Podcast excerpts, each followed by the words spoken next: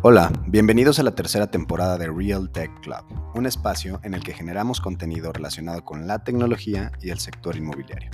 Si eres desarrollador, inversionista, emprendedor, broker o alguien con el interés de conocer más sobre PropTech, innovación y digitalización de servicios, este podcast es para ti. Agradecemos a nuestro media partner PropTech Latam por formar parte de esta iniciativa. PropTech Latam es una plataforma de contenidos y eventos especializada en PropTech con alcance en los mercados más importantes de América Latina. Agradecemos también a Alo Home y Boss Street por ser nuestros patrocinadores para esta tercera temporada. Buenísimo, hola, pues buenos días a todos en México. Em, hoy es el quinto capítulo de la tercera temporada de Real Tech Club y estamos muy contentos eh, eh, de, arrancar con este capítulo que esta fue idea de Eduardo. Este, yo la verdad no, lo traía en el radar, pero me parece interesantísimo eh, hablar de oficinas desde una perspectiva diferente.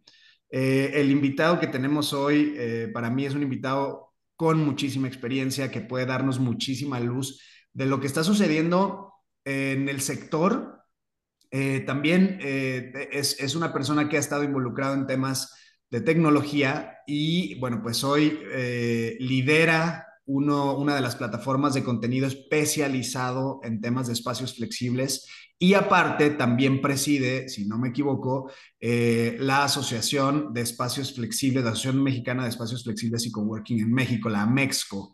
Em, eh, pues eh, digo, antes, antes de pasar a presentar al invitado, eh, saludo a mi querido Eduardo Edu Orozco. Hola Edu, ¿cómo estás?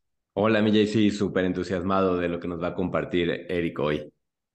Buenísimo, pues ya lo revelaste. Hoy nuestro invitado es Eric Pérez. Eric Pérez, como les decía, lidera em, justamente LATAM Coworking Summit. Ya nos platicarás un poquito, Eric, qué es esto y, cómo, cómo, lo has condimentado para, para, llegar a tener el éxito, el éxito que ha tenido. Y también es presidente y socio fundador de Amexco, ya lo decíamos, es la Asociación Mexicana de Espacios Flexibles y Coworking. Y nos va a platicar de eh, un poquito el overview que está teniendo este, yo le llamo subsector, no sé si está en lo correcto, Eric, ¿no? Este, el sector de oficinas y dentro de oficinas, bueno, hay un subsector que es este, que evidentemente ha tenido en México desde la llegada de uno de los grandes jugadores de, a nivel mundial, que es WeWork, ha tenido un despegue y una trascendencia impresionante.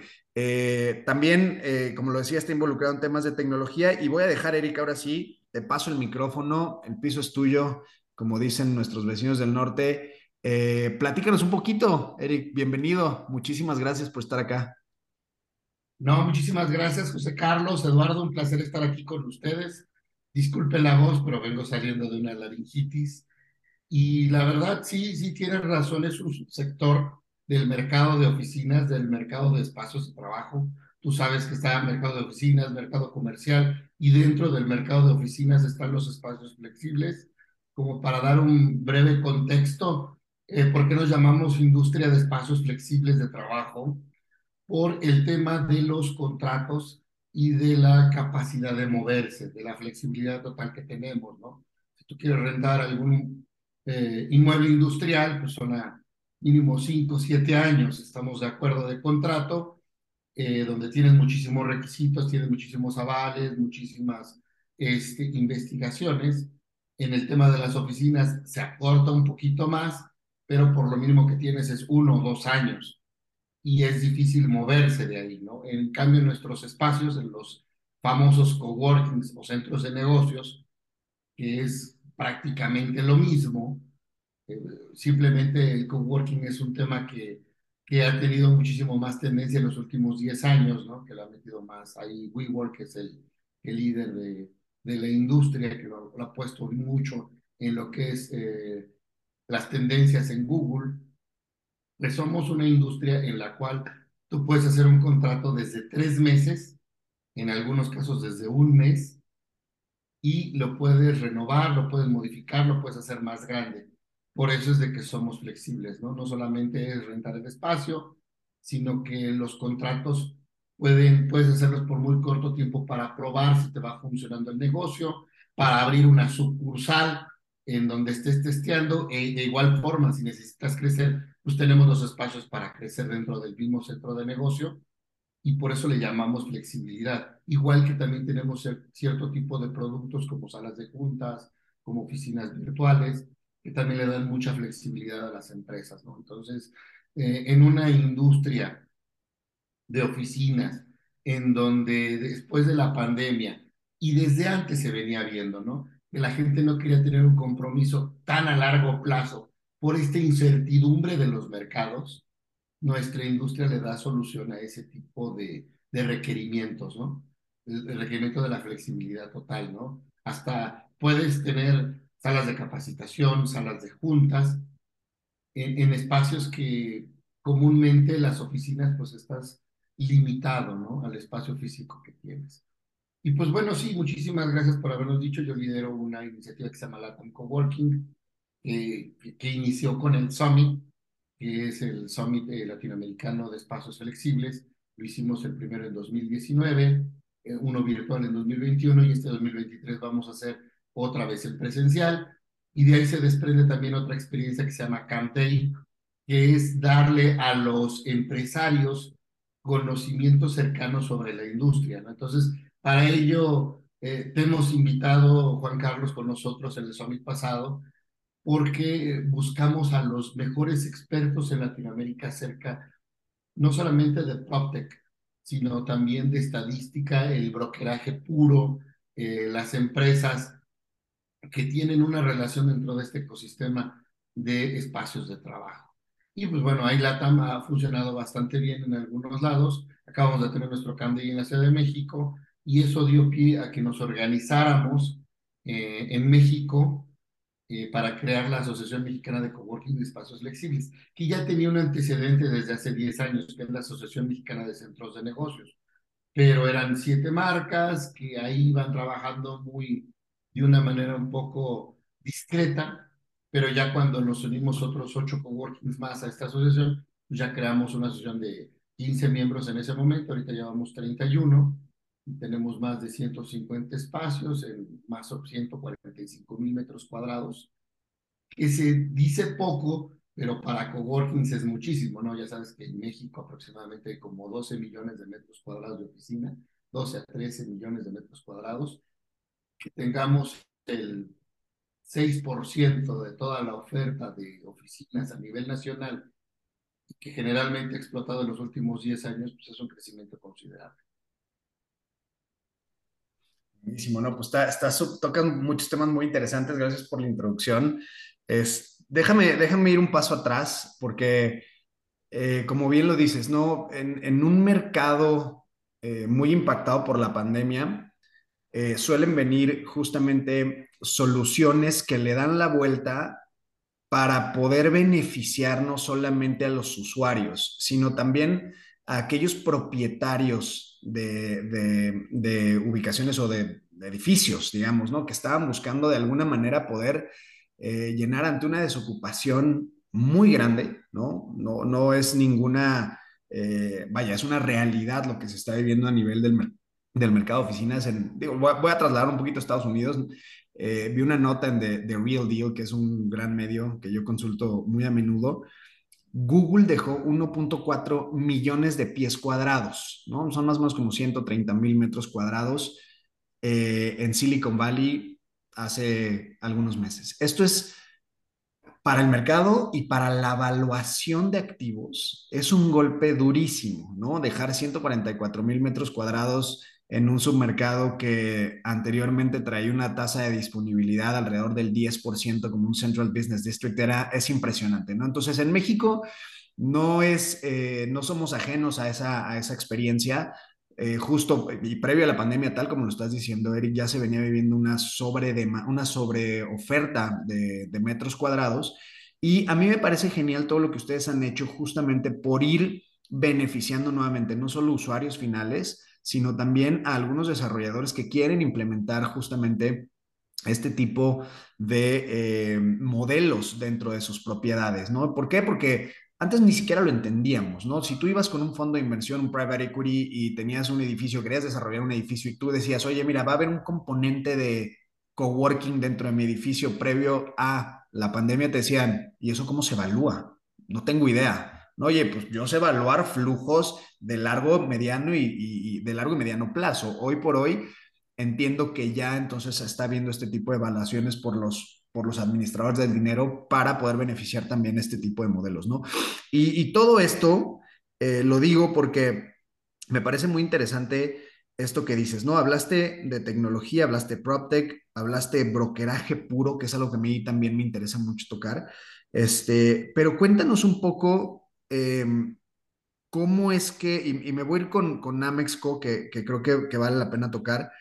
Eh, hoy son, digamos, estabas hablando de más de 30 operadores, 140 mil metros cuadrados. Eh, 15 mil clientes es lo que yo vi en, la página. ¿Qué está buscando Amexco en el corto plazo y, cómo se va, cómo, nos podemos beneficiar de, esta dinámica que está teniendo el mercado hacia los espacios flexibles? ¿Va a seguir creciendo? ¿No va a seguir creciendo? Eh, es un tema que del lado del brokeraje, como ya lo mencionaste, eh, se está apoyando, no se está apoyando, porque también los brokers es un tema que no sabía cómo se comía, no sabían cómo se comía, ¿no? Era como, a ver, ¿yo cómo le ayudo a estos güeyes, no? Si a lo mejor no lo necesitan porque están apoyándose de temas digitales, o si lo necesitan, o sacamos al middleman, o no lo sacamos, etcétera. ¿Cómo, cómo funciona todo esto y, qué estás viendo hacia el futuro, Eric? Pues ni nos veían los brokers en un principio, ¿no? O sea, tú sabes que los grandes brokers se manejan por cientos de miles de metros cuadrados colocados, ¿no? En su trayectoria comercial y nosotros pues a lo mucho tienes mil, dos mil metros en un coworking. Entonces, la verdad los números no son tan exciting. Pero yéndonos un poquito más atrás, el, el tema que está pasando por la industria, bueno, para empezar, lo que es real estate, la industria del real estate en general, representa el 68% de la riqueza mundial. O sea, los bienes raíces, o sea, eh, ¿quieres estar en una industria que deje dinero? Es esta. Ahora, esta industria se había movido poco. Como tú sabes, por ahí del siglo XVII se creó la primera empresa moderna, ¿no? La compañía de las Indias Occidentales, en Holanda, que es donde se crea por primera vez el concepto de oficinas centrales. Entonces, se crea una estructura, una empresa moderna en Holanda y las oficinas centrales estaban en Ámsterdam.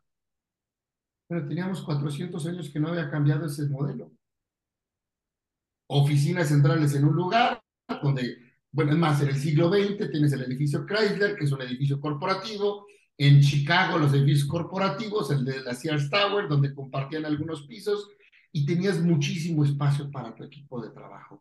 Y el que quisiera trabajar en el corporativo tenía que vivir en esa ciudad. Ese era un modelo que teníamos desde hace 400 años. ¿Qué es lo que pasa con la tecnología? ¿Qué es lo que pasa con todos estos sistemas y metodologías de administración de proyectos? Ya no es necesario vivir en el mismo lugar y estar en el mismo espacio físico para trabajar eficientemente. Entonces, la pandemia ¿qué hace? Le da un, acelera ese proceso y ya veníamos llevando. ¿Y qué es lo que hace? Que, pues, que las oficinas se particionan. ¿Por qué? Porque mucha gente ya no quiere viajar más de 40 minutos, una hora del trabajo a su casa. Entonces tú sabes que en la Ciudad de México hay gente que tarda tres, cuatro horas. O sea, es una locura, es imposible, es invivible eso. ¿Y qué es lo que está pasando? Entonces, si la gente puede estar en home office, que ya lo hemos hablado muchísimo en los últimos años, necesitas menos espacio. Ahora, ¿qué es lo que está diciendo, por ejemplo, no me acuerdo dónde lo vi, si en Business Insider o lo vi en algún lugar, un estudio que en Estados Unidos el 80% de la gente quiere, ya está regresando a un sistema híbrido, que ese es el futuro, que es estar unos días en casa, estar otros días en oficina y otros días en coworking en algunos casos. Entonces, cuando nosotros vemos y ya la gente no quiere estar todo el tiempo en una oficina, ese balance de casa y, y trabajo, ¿Qué es lo que pasa con las empresas que necesitan muchos menos metros cuadrados? Si antes necesitabas espacio para 500 personas en tu corporativo, ahora necesitas un espacio de 200. Y ojo, también es tema de la pandemia y es tema de esta recuperación económica y de lo que se viene en Estados Unidos, que están viendo lo del techo de tasas de, endeudamiento, pues puede afectar bastante la economía y que se está discutiendo, que es un tema actual, es tienes que tener más recortados o controlados los gastos fijos. Y los gastos fijos son en dos cosas. Uno es nómina y el otro es rentas. Y la nómina cuesta muchísimo sacarla, ¿estás de acuerdo? Y entonces, ¿de dónde recortas? De las rentas. Entonces, en un mundo en donde la incertidumbre cada vez está volviendo un denominador, lo que necesita la gente es flexibilidad en sus costos y sobre todo el costo de, de rentas, el costo inmobiliario. Ahora, esto ya se volvió una tendencia. Ah, hasta antes del 2020, 20, ¿sí? en 2019, estábamos creciendo la ocupación en espacios de coworking en un 30% anual. en la pandemia y después de la pandemia, la pandemia, pues nos contrajimos un poquito, pero estamos regresando a tasas del 20% de crecimiento. ¿Por qué? Porque las empresas lo que buscan es dar esa flexibilidad en cuanto a, en cuanto a egresos de la parte de rentas, pero también darle este, estabilidad a sus empleados. Entonces, ¿qué es lo que pasó? Nosotros lo vimos como operadores en Amexco y dijimos, bueno, pues esta industria que viene creciendo, que viene creciendo muy bien, en la cual nosotros estamos, necesita organizarse. ¿Cuál es el, cuál es el sinónimo? ¿Cuál es un, una industria comparativa con la de nosotros que es igual de hospitality? Los hoteles. Los hoteles tienen su distintivo H, los, los hoteles tienen sus categorías, ¿estamos de acuerdo? ¿tú cómo puedes saber si un coworking es de gran turismo o no lo es? Y para eso está Mexco, para empezar a darle forma a ese tipo de clasificación y también darle forma a la parte de la relación con brokers y con todo el ecosistema Protec que está alrededor de nuestra industria. Eric, muchas gracias y súper interesante lo que, lo que nos platicas y, siempre es bueno verlo desde la perspectiva histórica. Em, nos platicaste mucho de la perspectiva de, demanda, ¿no? Donde creo que la tendencia es súper clara, está yendo el mundo hacia, el trabajo híbrido. Em, creo que estamos viendo probablemente una fase experimental también, ¿no? Sobre, cómo, esto se puede sostener en el, mediano y, largo plazo. Ya hay como muchas este, visiones y tendencias encontradas, ¿no? Por un lado tienes empresas tomando el compromiso y, experimentando y, adquiriendo data y como haciéndolo una parte muy activa de sus, de sus, de sus planes de gestión. Por otro lado, tienes otras empresas que están regresando al modelo tradicional. Creo que eh, en parte también porque obedece un poco al, al, costo hundido de tener un edificio completo, etcétera, ¿no? Este, y estamos viendo mucho eso y algo que está pasando muy interesante, que es las preferencias de los empleados, ¿no? Y los empleados ahora se comienzan a ver como un activo grande de las empresas, mientras tal vez antes no eran vistos de, de esa forma, ¿no? Entonces la valorización del capital humano y del talento creo que es una de las tendencias súper importantes de, de, este siglo en el que estamos, ¿no?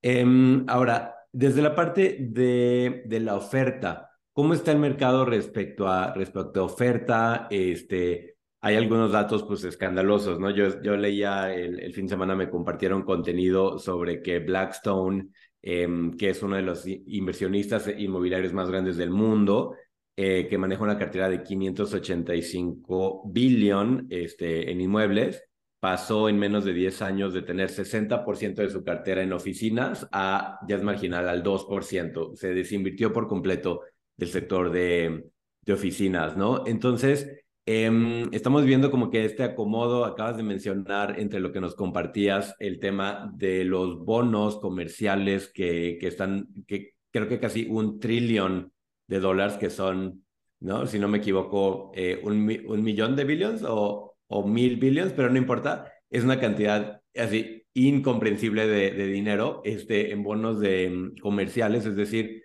eh, notas emitidas al mercado que tienen una hipoteca comercial detrás afiliada a, ellos y que es la fuente de repago, eh, que vencen en los próximos tres años este, y que para refinanciarse tienen dos problemas, menos ocupación, menos valor intrínseco de los activos porque las valuaciones han bajado y, este, y tasas de interés más altas, ¿no? Entonces eso es una nube negra que se está acercando al, sector comercial muy, pero muy rápido y ya hay algunas este, señales de, de alerta. También hay tiempo para, para que el sector se adecue y, pueda hacer algo con esos papeles.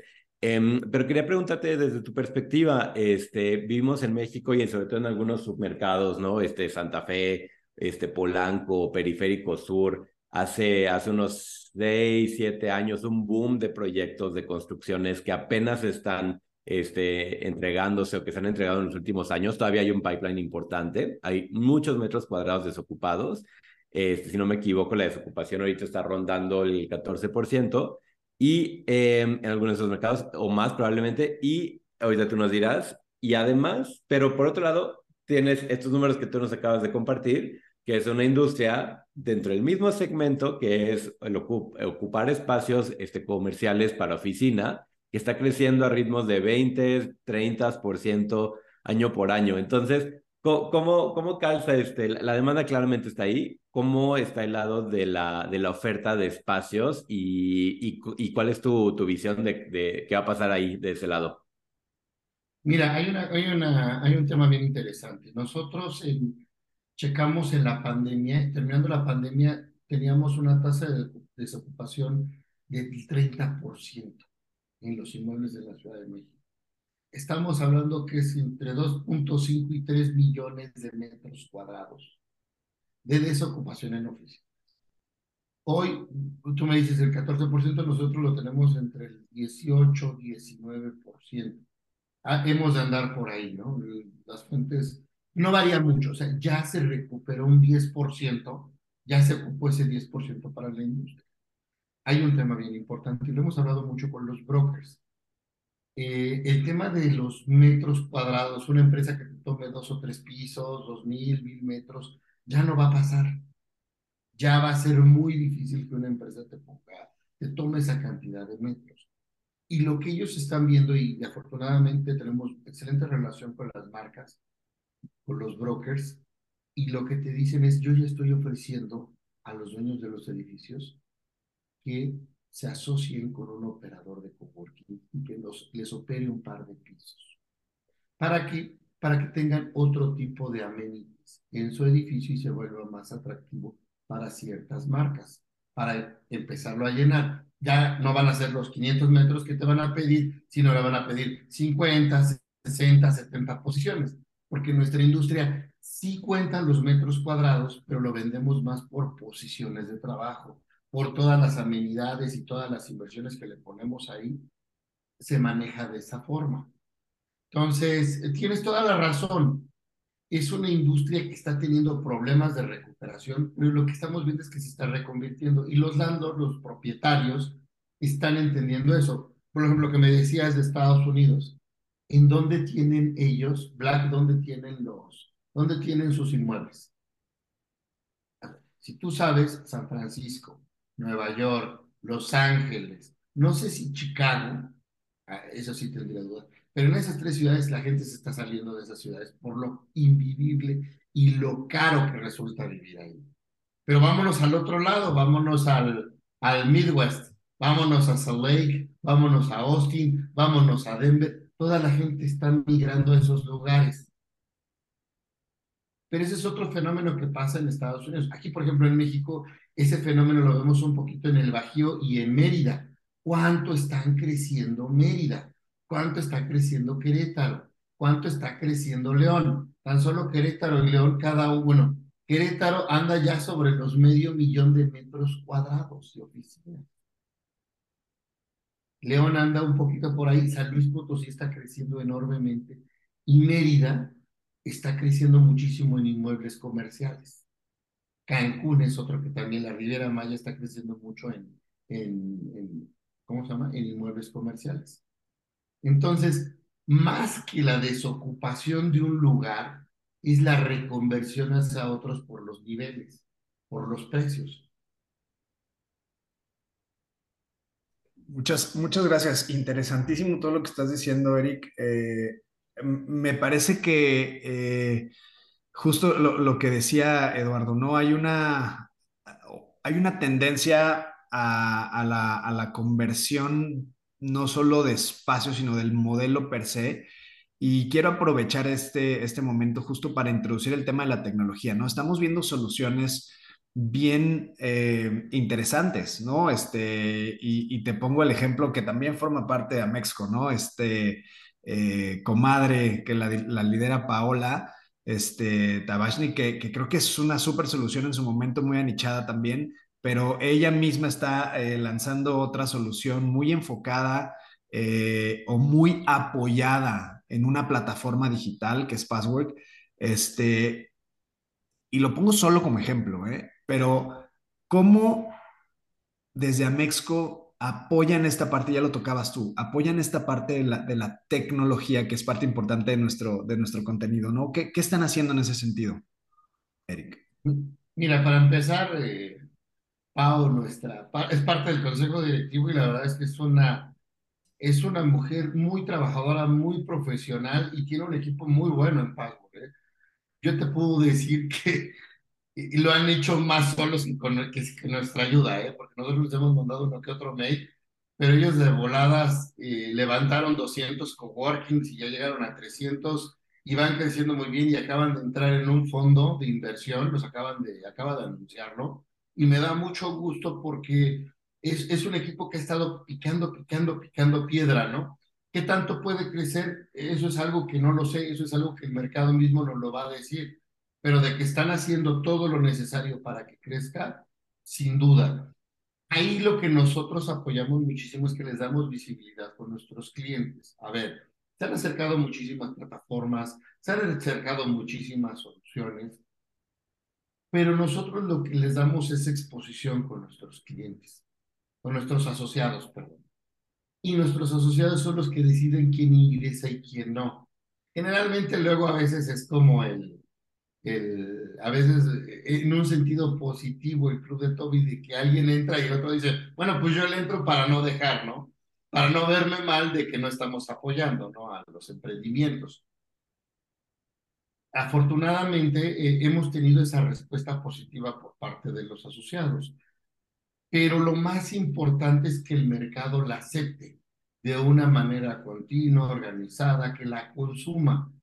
Eh, no te puedo decir cómo va Password o cómo va alguna de las otras plataformas, pero lo que sí estoy viendo es, por ejemplo, algunas cosas que nos han comentado, que en el occidente está funcionando bastante bien y que para ciertos productos están funcionando en la Ciudad de México. También, por ejemplo, Cocatu, la, venta de espacios flexibles que tienen hasta eh, cámaras Hessler, o no me acuerdo cómo se llaman ese tipo de cosas, tienen aulas de cine. O sea, está empezando a haber cada vez más soluciones. La verdad no sé qué tanto el mercado las está adoptando, pero desde nuestra posición en Amexco les estamos dando la oportunidad a emprendedores, a todas las personas que se quieran acercar con nosotros, que tengan una idea de negocios, pues tienen las puertas abiertas para que nosotros los escuchemos, ¿no? Y ya cada uno de los clientes decidirá con qué fuerza o con qué interés pueden aplicarla dentro de sus negocios. Súper interesante, Eric. Gracias. Em, oye, una, creo que una última pregunta. Aquí, este, creo que ese tema da para mucho más, pero, pero tenemos que ser bien eficientes en el tema de, de tiempo quería preguntarte, tú ya has visto la, un poquito la, la película, cómo se, cómo se, se, se, iba a pasar, ¿no? Este, lo viste temprano, fuiste de los primeros jugadores en este espacio, has logrado algo súper difícil, que es agremiar, juntar a, a personas pues que, que, que, tal vez podrían considerarse entre ellos como competidores, pero que suman más juntos que pues solos, ¿no? Separados. Eh, está creciendo esta tendencia. O sea, yo creo que es claramente eh, un tema donde el tiempo les está jugando a, a favor y, y, eso es buenísimo. Este, muchas felicidades. Quería preguntarte hacia adelante, que tú qué ves? A mí me encanta jugar con estos escenarios, ¿no? Porque también está llegando el tema de inteligencia artificial, este, un nuevo momento en la productividad de las personas y de las organizaciones. Eh, mucha discusión sobre si el tema es una, sabes, una granada de mano o un jetpack en la espalda, ¿no? Este, para ir mucho más rápido y empoderar a las personas, eh, o las dos al mismo tiempo, no sabemos. Em, a mí me encantaría preguntarte sobre el futuro de del, del, trabajo. Eh, imagínate 10 años hacia adelante. ¿Qué va a ser igual desde tu perspectiva y qué va a ser diferente? ¿Cómo vamos a trabajar y colaborar las, las personas y, y en dónde también, no? Creo que tienes muchísima razón. O sea, estoy de acuerdo contigo que puede ser el jetpack o puede ser la granada. Y lo más importante es ah, para qué nos estamos preparando. O sea, voy a hacerte bien, bien claro. Lo fundamental, el común denominador que va a pasar al futuro es capacitación. Porque, a ver, vamos a ser sinceros, todavía la inteligencia artificial de Alexa y de Siri y de chat eh, le falta bastante. Estamos de acuerdo para hacer las funcionalidades profesionales de un humano capacitado. El tema es cuántos humanos se quieren capacitar. He ahí el tema, ¿no? O sea, si no te quieres capacitar, pues va a ser una granada. Si, va, si, te, estás capacitando, va a ser un jetpack. A ver, nuestra industria es de espacios de trabajo. Entonces, nosotros vamos muy ligados a las tendencias, por ejemplo, de wellness, de tecnología, de, de, por ejemplo, las nuevas normas que están habiendo del estrés en el trabajo, de toda esa parte, de todo ese ecosistema que tiene el usuario, el trabajador, conforme a su empresa y conforme a su entorno.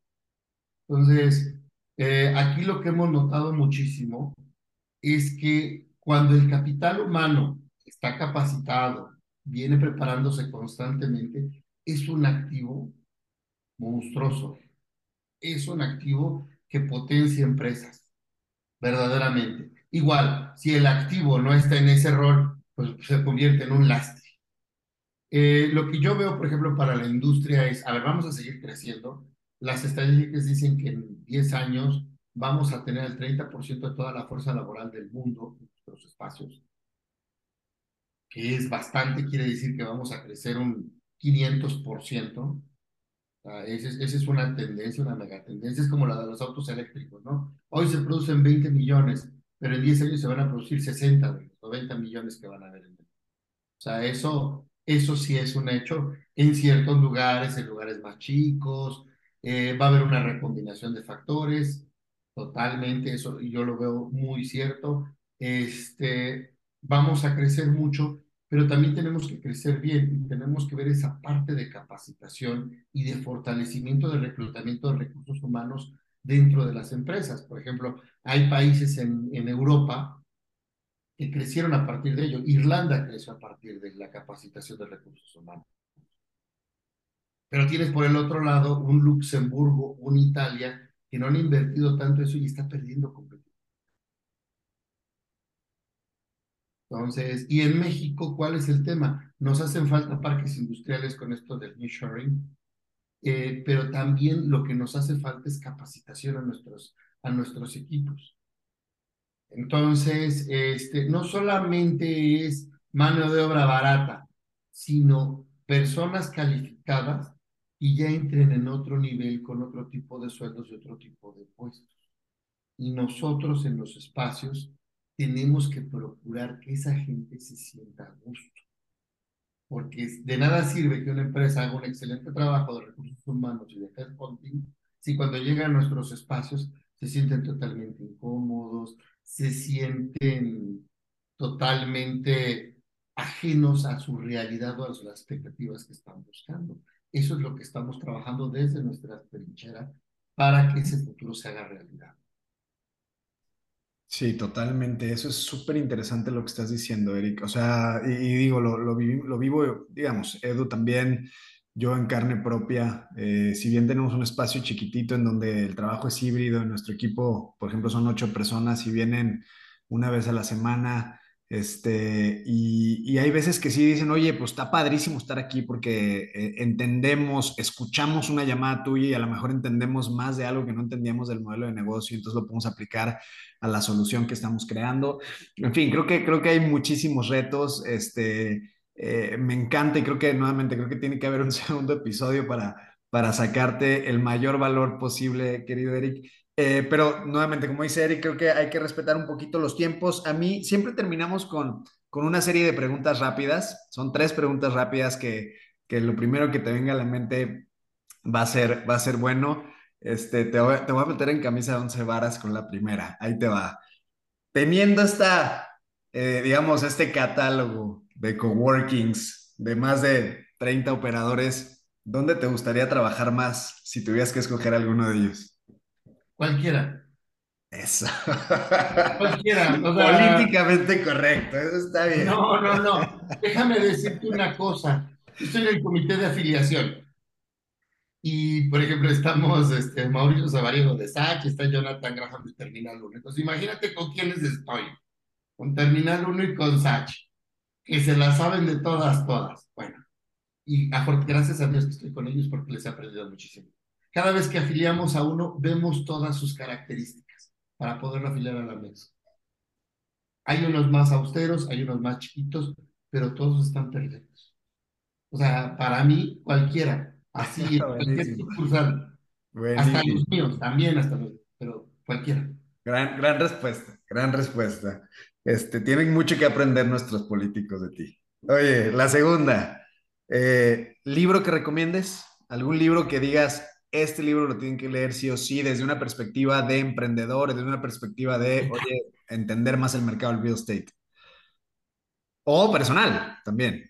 Mira, personal, y yo creo que hay uno de, que se llama Sprint, que es de Google Ventures, que es de Jake Knapp, en donde vas a probar ideas, donde tienes esta metodología de Sprint donde vas viendo qué es lo que necesita tu usuario. Si tú ya no, desde hace 10 años, 15 años, estás construyendo productos centrados al usuario. Entonces, ese me parece un buen libro.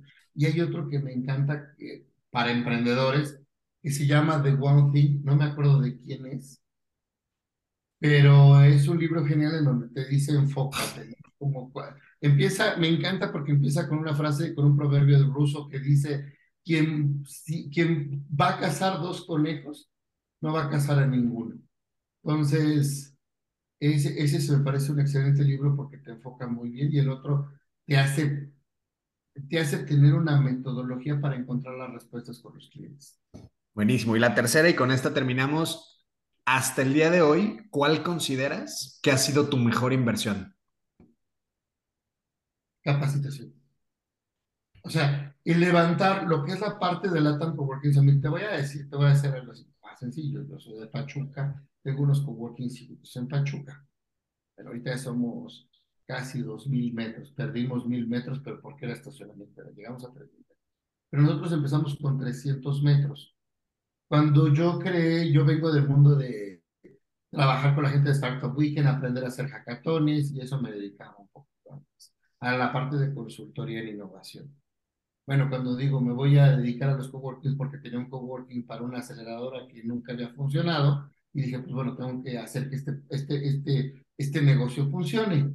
Y la verdad no estaba funcionando muy bien, pero sabía hacer eventos. Entonces hago el Latam Coworking Summit y empiezo y me abre el mundo, la capacitación de aprender de los mejores. De tener cero oficinas, ahora tengo 25. Y con todo y pandemia lo mejor que se puede hacer es capacitarse. Lo mejor que se puede hacer es tocarle la puerta al que sabe y preguntarle cosas. Obviamente que no te va a dar sus secretos, pero si uno es humilde y uno lo pide de manera amable, algo de carnita te va a dejar y eso es lo que te hace crecer. Esa es la mejor inversión que Buenísimo. Grandes, grandes respuestas, querido Eric. Pues agradecemos muchísimo y eh, con esto concluimos. Edu, no sé si quieras añadir algo adicional. No, muchísimas gracias a nuestra audiencia por acompañarnos em, en este episodio más. Si tienen recomendaciones de, tema, eh, por favor escríbanos, saben dónde encontrarnos en Real Tech Club y en todos nuestros canales digitales. Y muchísimas gracias, Eric. Fue un gusto poder platicar este segmento y que sigan los éxitos. Muchísimas gracias, Eduardo José Carlos. Gracias por estar con ustedes. Hasta luego.